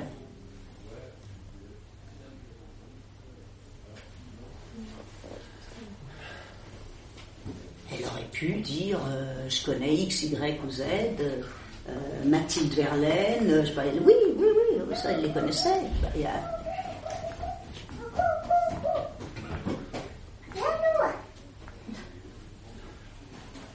Alors, quelque chose. Bien sûr que si on dit refus de parvenir euh, à, un monsieur méchant ou une dame méchante, parce qu'il y a aussi des dames méchantes, il y a aussi des messieurs méchants. Euh, Le, refus de dire je vais devenir président de la République, je sais pas quoi. Bon, c'est simple, c'est une critique que tout le monde, presque tout le monde pourrait la, comprendre. Par contre, devenir quelque chose, c'est autre chose. Et ce qu'elle dit, la, copine, là, dit voilà, mais qu'est-ce qu'on fait pour parvenir à quelque chose? Parce que c'est ça que j'ai entendu. Le- problème qui se pose avec euh, ce que vous avez dit, ce qu'il dit le livre, c'est oui, bien sûr, je suis d'accord. Je ne veux pas devenir euh, quelqu'un qui va écraser les autres. Encore que dans les groupes anarchistes, même dans les pouvoirs qu'il y a, il y a des gens qui écrasent les autres. Pourquoi? C'est un problème. Je ne sais pas si c'est soulevé. je l'ai-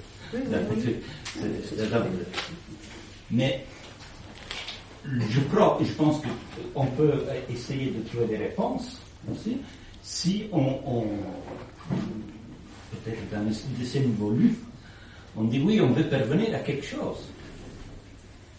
Et collectivement. Oui, mais non, non, mais il y a deux. euh, donc je vais de, de la deuxième partie, c'est individuel et collectif. Déjà, euh, on, refuse de devenir ça, mais on veut devenir ça. Parce qu'on refuse le pouvoir ou la, la je sais pas quoi.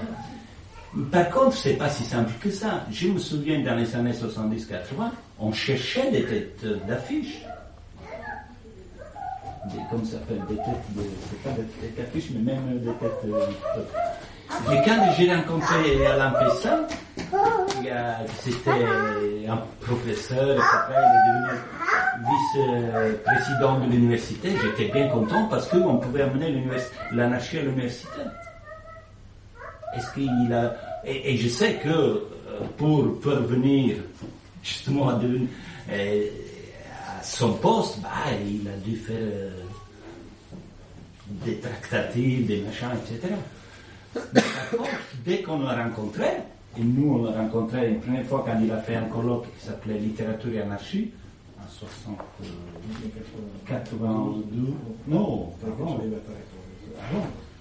Bah, on était bien content d'arriver à l'université et que quelqu'un qui était parvenu à avoir un peu de pouvoir, il nous ouvre la porte. Et comment, comment, comment on fait avec ça? Quand il y a des anarchistes très connus, comme euh, en Italie, qui sont professeurs, etc., et qu'ils ouvrent les portes des universités, bah, les autres, sont bien contents de pouvoir parler, mais c'est- aussi des, féministes qui ont des chaires, etc. Donc, je suis d'accord, euh, effectivement. Mais euh, après, il faut nuancer. Parce que ben, si je vais faire une critique un peu plus. Un peu, parfois, il y en a certains qui refusent de parvenir parce qu'ils ne sont pas capables. Mais ça, c'est un problème, ça. Parce que si la griffe, tu dis, c'est bien la griffe. Bientôt, on fêtera la 40 ans. Mais avec la griffe, qu'est-ce qu'on a fait? Je dis on parce que comme ça je me sens la griffe. Mais qu'est-ce qu'on a fait? On maintient quelque chose. Mais on n'a pas fait la révolution. Non, non, mais attends, mais oui, mais on n'a pas fait la révolution. Je veux dire, c'est bien, mais euh, qu'est-ce qu'on. Tu vois, on peut, peut-être 200 ans, on fait une griffe, mais après, le problème, c'est la société, la société, qu'est-ce qu'on. Comment on fait, tu vois et là, il y a, y a je crois qu'il y a une réflexion à faire, c'est oui, on refuse de, euh, de- le refus de parvenir, c'est bien sûr refuser un système euh, hiérarchique, etc. Mais il y a des nuances. Et c'est dans ces nuances qu'il faut aussi intervenir, sinon on sera toujours, non seulement à la marge, mais on sera, je sais pas où, on est dans une petite cage et on se fait plaisir. Et donc il faut faire attention à ça. Mais je ne sais pas, là non plus, je n'ai pas d'alternative. Sauf que euh, il faut le penser. Bon, ça, ça, je, je rebondis un petit peu. euh, Dans le bouquin, dans plusieurs des interviews, ça, ça apparaît un petit peu, ces, ces zones grises, ou même ce que je disais dans l'introduction, euh, ou non, je sais plus, enfin tout à l'heure, euh, euh, à partir jusqu'où on estime pouvoir aller, à partir de quand c'est un compromis euh, trop trop grand ou pas. Et puis, euh, je sais pas, il y a quelques exemples. Par exemple, est-ce que être médecin ou professeur, est-ce que c'est avoir trahi ben voilà, je pense que la réponse c'est pas oui ou non, c'est que ça dépend. Est-ce que si, si tu es un médecin qui fait de la chirurgie plastique pour des riches, ben la réponse est claire, mais tu peux aussi euh, soigner des gens gratuitement euh, qui ont besoin. Enfin, il y a mille façons, euh, comme on disait avant. Donc, euh, en tout cas, le but du livre, c'était pas d'être dans la non-nuance. Après, dans, euh, disons, définir le projet révolutionnaire, évidemment, on est bien autant impuissant que que, que vous, quoi. Justement, moi, je trouve que renoncer à l'idée euh, euh, quasi religieuse d'un paradis prochain sur Terre, il faudrait sacrifier sa vie euh, pour se dire, enfin, comment? Parce que si on admet, si on, admettons que le projet révolutionnaire soit effectivement la croyance dans une transformation radicale de la société pour parvenir à, transformer les structures en profondeur et arriver à un bon sans conflictualité, disons en limitant au maximum les conflictualités, qui soit radicalement différent de ce que l'on voit aujourd'hui et de ce qu'on a toujours vu. On aurait enfin une société parfaite, utopique. Je crains que euh, non seulement on soit cantonné à l'impuissance face à, à, à ce projet qui est, chimérique et très droit finalement de religion, et qu'en plus de ça, on renonce à la puissance d'agir ici et maintenant, en se disant, est-ce que peut-être euh, dans cette idée d'action, on n'aurait pas créé, créer ces espaces de liberté. Euh, et je veux dire, dans cette idée de, renoncer à parvenir, ça ne veut pas forcément. Enfin, on peut intégrer une institution, mais, incarner collectivement une voix et, euh, utiliser quelque part la, fonction qu'on a, non pas pour euh, être dans une dimension égotique, mégalo, écraser les autres, etc., mais bien au contraire pour faire entendre, développer ou potentialiser des, idées euh, plus collectives, qui, ont une métaphysique différente de celle de l'individualisme un peu cinglé qu'on voit aujourd'hui avec le libéralisme. Moi, je, je trouve qu'à chaque fois qu'on me pose cette question de, oui, le projet révolutionnaire, bah, finalement, en face, on a l'impuissance parce que, enfin, c'est mon sentiment, mais je, tout à fait, ou pas, je- tout à fait des bâtards. Mais euh, je crois à la, la révolution, au projet révolution, qui est plus à, un développement de pratiques concrètes ici et maintenant euh, pour développer des espaces de liberté et de création. Encore une fois, cette affaire de, de- de refus de parvenir ne me paraît pas liée de manière euh, figée, dogmatique, euh, entre autres à la position hiérarchique. Tu as évoqué, euh, Mimo, cette question de la hiérarchie. Bien entendu qu'il y a des postes hiérarchiques qui signifient à eux tout seuls une place d'oppression, bien entendu. Par exemple, le préfet. Non, mais, bon, par exemple. Ça, oui, bien entendu. Mais euh, autrement, en ce qui concerne, on va dire, les emplois de cadres euh, de classe moyenne, on ne peut pas dire de nos jours, vu l'évolution de la société, que tel ou tel emploi de classe moyenne représente un poste d'oppression. Sauf, bien entendu, si pour y parvenir, il a fallu faire des saloperies à tout le monde autour. Mais c'est pas obligé, c'est pas obligé. Alors, pour euh, rester dans euh, votre question de comment on fait et que faire, bon, euh, beaucoup de gens ont pris le parti, ici en est un exemple, mais il y en a partout, de faire avec les moyens qu'on a, ici et maintenant, le peu qu'on peut faire. Le peu qu'on peut faire. Voilà. Et encore une fois, le peu qu'on peut faire avec et non pas contre. Voilà. Euh, euh, ça me paraît aussi, aussi con que ça. hein. voilà. Mais ça, c'est dans le monde entier que ça bouillonne comme ça. C'est-à-dire que quand on nous dit, mais le projet, le d'abord c'est un mot chrétien, pour commencer, alors, ça ne fait pas partie du lexique de la Révolution. Donc, euh, on n'est pas dans des visions, ce, ce sont des, des mondes anciens qui s'expriment quand on vous dit, mais quel est le projet révolutionnaire devant soi? Mais ça, ce sont des représentations théologiques de la vie. Mais on n'est pas là-dedans du tout. Nous, on est dans la vie concrète, réelle, celle qu'on vit tous les jours, là, ici. Voilà. Et c'est avec ça qu'on essaye de se dépatouiller. Eh ben, je peux apporter un peu plus ou un peu moins. Euh, puis aujourd'hui, c'est toi, etc. Voilà. L'entraide, Kropotkin, le mutualisme. Voilà. On fait avec ça. Mais ce, avec ça, ne serait-ce que, par exemple, les centres de documentation libertaire, dont le CIRA de Lausanne est l'initiateur. Mais il y en a combien? 20, 30 dans le monde, non?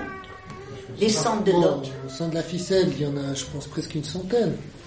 Il y en a d'autres qui ne sont pas affiliés, mais La, la- la complexité, je ne sais pas si les gens le griffe, euh, c'est qu'aujourd'hui on criminalise, il y a de la répression en fait. Et, et, et alors autant sur la hiérarchie, je suis d'accord, dans l'administration, peut-être dans les coopératives, etc. Mais euh, franchement, dans le monde de l'entreprise, euh, enfin, dans beaucoup d'entreprises qui sont aujourd'hui structurées, euh, je vois difficilement comment on peut avoir une approche collective. En fait, si on, on a ne serait-ce que le, le- le malheur d'avoir une pensée collective, on est. euh, Bah, J'ai des copains qui habitent au-dessus du Cédrats, là, qui ont créé une coopérative il y a 20 ou 30 ans. Ils m'ont dit, moi, la souffrance au travail, je ne sais pas ce que c'est. coopérative. Une coopérative Oui, oui, qui a 20 ans ou 30 ans d'existence. Attention, c'est pas un petit bidule. hein. L'attitude L'attitude. Moi, la souffrance au travail, je ne sais pas ce que c'est. C'est quand même remarquable de dire ça. C'est bien quand même un des exemples mi- parmi les multitudes que on essaye un peu, je on peut. simplement dire, c'est pourquoi aussi la réponse, à mon sens, collective, est très importante collective, collectivement, c'est quand on est dans un système très répressif et qu'on essaie de s'en extraire individuellement, on est broyé. Parce que la machine, il y a aussi une volonté, il y a aussi une volonté de détruire toute forme d'alternative Vous l'avez hein. ça c'est sûr. Ça c'est sûr que il faut payer le prix, c'est clair, bien sûr. Ça, euh, ça c'est ça c'est plus que certain.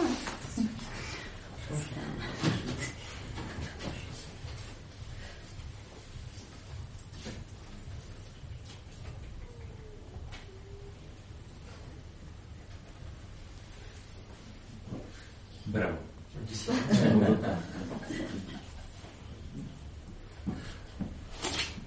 Je pense que quelqu'un qui, dans une usine, fait un travail trop pénible et qui s'en sort, n'a qu'une envie, c'est de fuir et de s'en aller, c'est pas tellement une question de parvenir, c'est une question d'échapper aussi à, l'aurore quotidienne et puis euh, faire un travail euh, pour ressembler à des gens comme nous ici autour de la table. Moi, j'étais j'étais chaudronnier quand j'étais jeune, dans les grandes usines, dans les centrales nucléaires. Quand je suis rentré dans le mouvement ANA en 75, 76, je voyais des profs, des éduques, mais j'avais d'être comme eux. Je pensais qu'une chose, c'est fuir, fuir l'acier, faire les hauts fourneaux, barrer. Après, j'ai fait artisan, j'étais seul, mais c'était aussi des boulots qui étaient durs. Mais c'était, c'était pas pour avoir le pouvoir sur qui que ce soit. Et c'était, c'est vrai, c'est fuir les conditions de travail. Quelqu'un qui est chez McDo, s'il sort, s'il passe des concours, qui finit à la fin rayon disque, c'est pas, c'est pas parvenir, c'est so- sortir de l'horreur, de steak congelé, des boîtes, de son chef de merde. C'est vrai que dans le monde de l'entreprise, en fait, de ce que, ce que j'ai connu moi de, de plus pire, c'est vrai que c'est la guerre de tous contre tous. Il n'y a pas un gramme. Je parle de ça il y a mettons 20 ans. Donc aujourd'hui, je n'ose même pas considérer comme on C'est sait. Mais il n'y a pas un gramme de solidarité, de complémentarité. de- C'est la guerre de tous contre tous. Et on nous demande explicitement d'être inhumain. Ah oui, et oui. si on est trop gentil, on est pénalisé. Je veux dire, Ah c'est, euh, il faut pas avoir d'état d'âme. Il faut, faut penser qu'à ses gueules.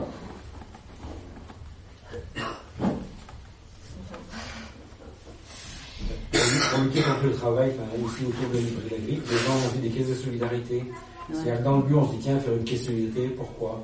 Ça ressemble un peu aux caisses anarchistes qu'il y avait au début du siècle pour les Ouais. grévistes. Si par exemple, j'ai 50 personnes, chacun met 10 euros par mois sur un compte, toi tu bosses chez McDo, tu peux pas te barrer, tu, tu payes ton loyer, t'es es seul, t'as la maison, ni rien. T'as envie de taper ton chef, tu peux pas. T'as la caisse solidaire qui te suit, qui te dit, tu lui mets un coup de boule, en dessus, on paye ton salaire et pendant deux mois. T'as plus la même relation pour voir les autres. La caisse de solidarité fait que t'es plus seul face à l'adversité. Non mais je blague, je dis en, Mais non, en mais rigolant, en, il y a Daniel qui a monté une, plein de gens ont des caisses, les gens viennent nous voir ici à la griffe, ils l'ont su on sait pas comment, ils ont des types aux fesses, ils ont 1000 euros d'amende à payer pour une manif, qui puis vient voir, il y a la grosse caisse qui passe qui file 500 euros, nous on file 200, une autre caisse 300, qui puis sort. Il dit merci, je dis pas merci, mais c'est contre les flics, contre l'adversité, euh, on est là quoi, qui représente ton quartier, les caisses, on remet- c'est rien, 10 euros c'est trois bières dans un bar. Donc mettez-les, faites des trucs en commun, et après aussi faut prendre la responsabilité pour lutter, il faut se donner les moyens. Ah ben. On peut les mettre ces 10 euros. Et là, et là, on est plus seul, on est plus dire merde, je peux pas me révolter parce que j'ai 900 euros après un quart de temps, euh, mon chef m'emmerde. Non, il faut se mettre ensemble, les chefs, faut les fêter la tronche, faut pas le louper. Non, non, mais moi je les rigole pas. C'est sûr. Et on faisait la caisse syndicaliste quand j'étais gamin, un chef vous insultait dans les années 70 dans une grosse chaudronnerie, le mec c'est un coup de barfeur, on le casse un genou. On est plus solidaires, il vous mis un soudeur, vous savez, qu'est-ce qu'il a dit Tu viens du bureau, ils veulent me virer, on arrête tous de bosser, mais c'est oh, vous travaillez pas, toi ta gueule, tu retournes dans ton bureau. On était mauvais comme la gale. Et je me dis, j'aimerais que ça baissé dans les usines. Et j'aimerais qu'on revienne à cette époque-là. Qu'on redevienne des teignes, des méchants. En 76, en groupe Anna où j'étais, on faisait des pompes, des tractions, on faisait de la boxe, on s'entraînait. On disait chacun là, donc pour pouvoir tuer un flic à main nue. Bah, c'est toujours pareil. Non, non. Non, un flic ou autre chose, hein, pour lesquels les flics gentils. Hein. Mais, euh, on dit quelque part, je dis on peut donner les moyens de. Je dis non, on va pas revenir dans les armées. Je je crois pas à la armée pour le moment. Mais soli- être solidaire entre nous, faire des caisses et compagnie. Euh, les gens qui sont seuls au, au SMIC ou au RSA, j'en passe, c'est des meilleurs. Les gens pourraient être moins seuls, on peut s'entraider. Tu vois, on, on se donne à la grille. La grille, c'est une librairie, quand des gens des squats disent, putain, il y a des tuyaux de flotte à tirer, comment on branche le compteur, euh, comment on peut faire pour tirer les cordes pour, euh. Donc, on se donne des coups de main entre nous, il y a des coups de téléphone, il y a une solidarité entre les gens. Et ça, faut se la recréer. On n'est pas riche d'argent, on est, on, on est riche de, de, de tous les autres, quoi. Enfin, on, on se soutient. Euh, moi, je suis artisan, mais d'autres gens euh, sont profs, d'autres sont ingénieurs. Et, euh, là, il y en a pas un qui veut plus paraître. Quand c'est pour les copains, Anna et compagnie, ou pour aider des gens plus pauvres, et ben, on, se serre la main. J'ai appris récemment, il y a un an de ça à peu près, dans un, un film qui n'est pas beaucoup commercialisé, qui s'appelle L'autre mai et qui est consacré aux, aux- aux syndicats et aux luttes syndicales à Nantes en mai 68. Et il y a syndicat euh, classique. Et il y a un, un fait qui m'a absolument euh, subjugué, c'est qu'il y a eu 45 tonnes de poissons donnés aux grévistes par les pêcheurs pour qu'ils puissent tenir la grève. 45 tonnes. Eh ben voilà. Et les mecs, ils allaient dans les pharmacies, les pharmaciens avaient ouvert des caisses de secours pour soigner les gosses, pour distribuer les médicaments à tout le monde. Les pharmaciens, mais vous vous rendez compte passé un film ici, c'était pour Porto Marghera. C'était des ouvriers de la Fiat, qui avaient fait une grève très très longue, où il y avait des caisses, ils avaient les pâtes pratiquement gratuites dans les supermarchés, ils avaient négocié les prix avec toutes les boîtes de la ville, je pense qu'à Milan, et puis ils avaient des produits beaucoup moins chers pour tenir pendant la grève, ils avaient pris pendant un an en, en ponctionnant, c'est une sorte de taxe révolutionnaire sur tout le monde. Bien sûr qu'on a beaucoup de choses à inventer, c'est une évidence. Mais on a surtout à réinventer ce, que- ce qui a déjà, euh, comment dirais-je, été inventé. Réinventer le capital existant. mettre dans la situation et dans l'époque, dans l'époque dans laquelle on vit, il n'y pas de reconstruire avec l'existant, mais dans l'époque et dans la situation. Ça serait déjà un début. Pour se mettre de bonne humeur. Aujourd'hui, ouais, juste pour les grèves, on entend, c'est euh, prise en otage, euh, c'est ah. criminalisé, c'est-à-dire on divise, on, on- on- et limite on va, faire, euh, on va recevoir une amende des flics parce qu'on a aidé des grévistes et qu'on est coupable de, de, de s'allier avec celui qui prennent en otage les pauvres français. Pour se mettre de bonne humeur, il faut lire euh, le, le goût de l'émeute de Hans Steiner, les grèves qui vont au début du siècle. Là, on est plié les rires, on est content, j'ai des sourires tout le même les femmes qui attaquent les jouets, du poivre et compagnie, qui font tomber les cuirassés. Et à l'époque, ils tapaient les grévistes au sabre, quoi. Très bien, c'est pour ça. Sur les caisses de solidarité, les enfants qui partent dans la ville d'à côté pour être nourris, pour que les gens puissent lutter. Va être comme maintenant pour lutter quand tu as 1000 euros par mois, il y a 500, qu'il faut manger, t'habiller pour le travail. On a compris, les capitalistes ils ont compris que pour nous mettre à genoux au niveau de la lutte, c'est quand t'as pas l'argent pour vivre, le fait tu es malléable tu es, et t'as peur. Et si déjà tu- il y avait des jardins, comme les jardins ouvriers d'avant, quand les ouvriers ils avaient tous leur Mais il y en a carottes, de leurs patates, plus personne n'avait la bouffe. Et ça, ça revient Il maintenant. de plus Et c'est une luxe aussi d'avoir des jardins. Déjà, à l'intérieur de, de- des, elle des villes, aussi, il y en a de plus en plus. Surtout pas dans les grandes villes comme Lyon, à l'extérieur. Enfin, j'en ai vu à Barcelone, j'en ai vu à, à Paris, j'en vois de temps en temps. Tu arrives au coin d'une rue et plouf, tu vois jardin euh, co-géré par les habitants du quartier avec une Est-ce étiquette. qu'on ne court pas le risque, vu l'échéance en 2017 et franchement la situation politique, de revoir euh, un autoritarisme d'État, euh, des méthodes de plus en plus fascistes avec euh, euh, des policiers euh, qui, qui- parlaient de lutte armée, mais euh, est-ce que finalement, euh, quand on voit la, répression policière euh, et, l'ampleur qu'elle prend, on se posait la question de, si ça a été possible dans les années 68 parce qu'on était, on avait connu l'horreur de la Seconde Guerre mondiale et qu'il y avait quand même encore des, qu'il y a eu des moments de progrès, quoi, à pas mal de niveaux. Est-ce qu'on retombe pas aujourd'hui dans des discussions, euh, Alors à ce moment-là, si la question se pose ainsi, en ce qui me concerne, je considère qu'il y a une forme de lutte et de résistance qui a fait ses preuves et qui est extrêmement puissante et qui me paraît plus d'actualité que jamais, c'est la, non-violence, la lutte non-violente. Gandhi, Mandela et compagnie. Parce qu'aujourd'hui, n'oublions tout de même pas, on n'est pas débile, la violence a changé de camp. Aujourd'hui, on est dans Viva la muerte. Hein c'est ça. Aujourd'hui, nous le voyons tous les jours, la violence, c'est le fascisme. C'est comme ça qu'il s'exprime. Et donc, euh, pour ma part, je ne vois pas d'autre forme de réponse que, bien entendu, utiliser les formes de non-violence. Et là, une fois encore, nos camarades anarchistes allemands ont 100 coudées d'avance sur nous là-dessus, et il faut voir, quand ils s'opposent, dans des mouvements non violents et anti-violents, quand ils s'opposent, ça marche. Ça marche. L'Allemagne a été obligée de, de renoncer au nucléaire. À cause d'eux. À cause des anarchistes non violents. Mais est-ce que ça, ça fonctionne dans une Ah bah. société euh, fasciste avec euh, des, des- des- une police euh, qui est armée et qui est prête à C'est une société fasciste, de toute façon, on est tous destinés à être zigouillés, donc ça faut pas. Pour, la manif contre les lois travail à Lyon, quand on a vu la police, même avait des manifs non violentes, les gars ils venaient se mettre à deux mètres en train de provoquer la BAC et compagnie. C'est systématique, quand une manif se finissait pas physiquement avec le coup, on regardait les copains de ils disaient ah il se passe rien. Les flics ils attendaient, ils se mettaient en bouclier, commençaient à charger les gamins, une canette de, une de bière volait, lacrymo, flashball. Ça n'a jamais voulu dire- systématique pour criminaliser. Ça n'a jamais. C'est pour criminaliser. La non-violence, ça ne veut pas dire qu'on on ne se fait, on n'est pas nous victimes de violence, bien sûr. Ça, mais dans tous les cas, on l'est. Alors, Non, mais je suis d'accord avec ça.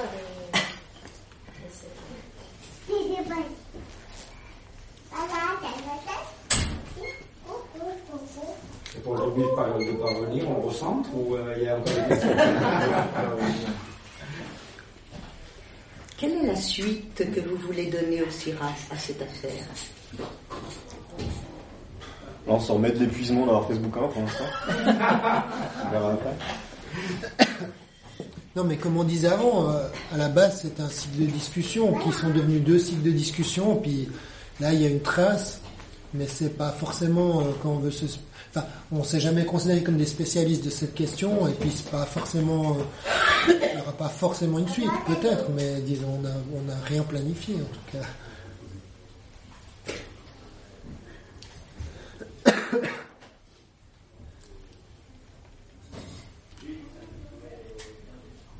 Disons, c'est vrai que, bon, euh, le CIRA, donc c'est avant tout une bibliothèque, donc on est beaucoup pris par le, travail euh, courant, accueillir les lecteurs lectrices, cataloguer, euh, enfin moi, etc., etc.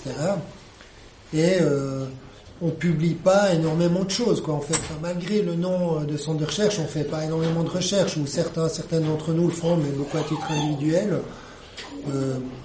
Et en ce sens-là, ce bouquin, c'est quelque chose d'aussi assez extraordinaire pour nous, quoi, parce qu'on fait vraiment pas ça tous les jours.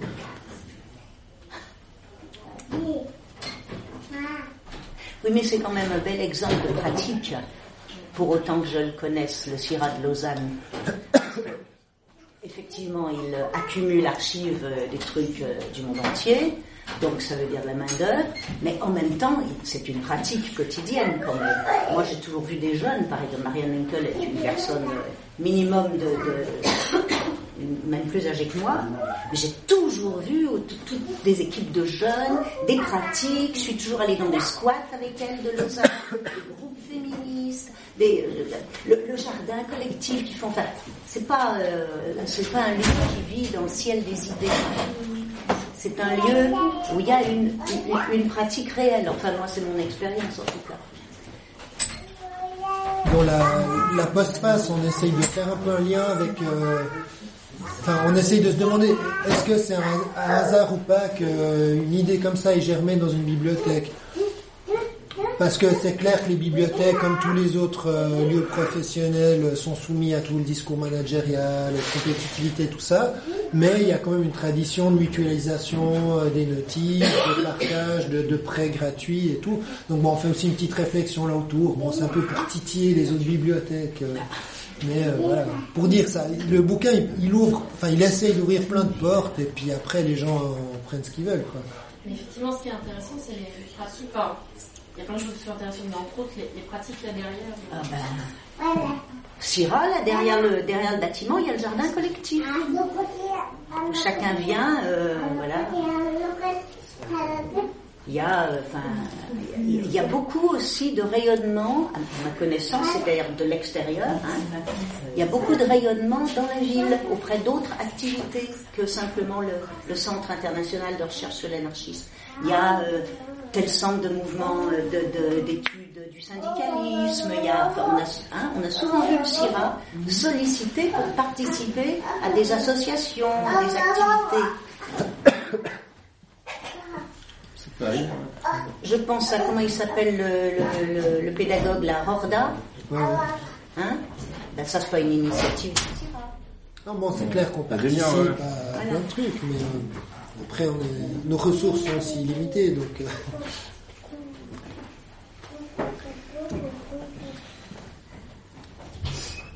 Donc il y a une petite pile de bouquins euh, au bout de la librairie si ça intéresse des gens. Et puis sinon, ben, en France, il est diffusé par, euh, en fait, euh, par Obo Diffusion, quoi, qui diffuse Nada. Voilà.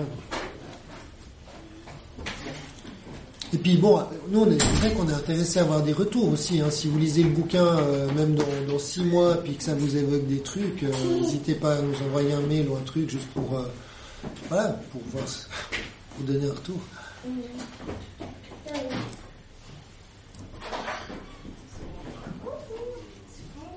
Question, le débat. Si vous voulez continuer à discuter en buvant un coup, il y a de la bière peut-être à un euro. Henken, euh, il y a du blanc, il y a du rouge, il y a tout ce que vous voulez. Merci. Initiative.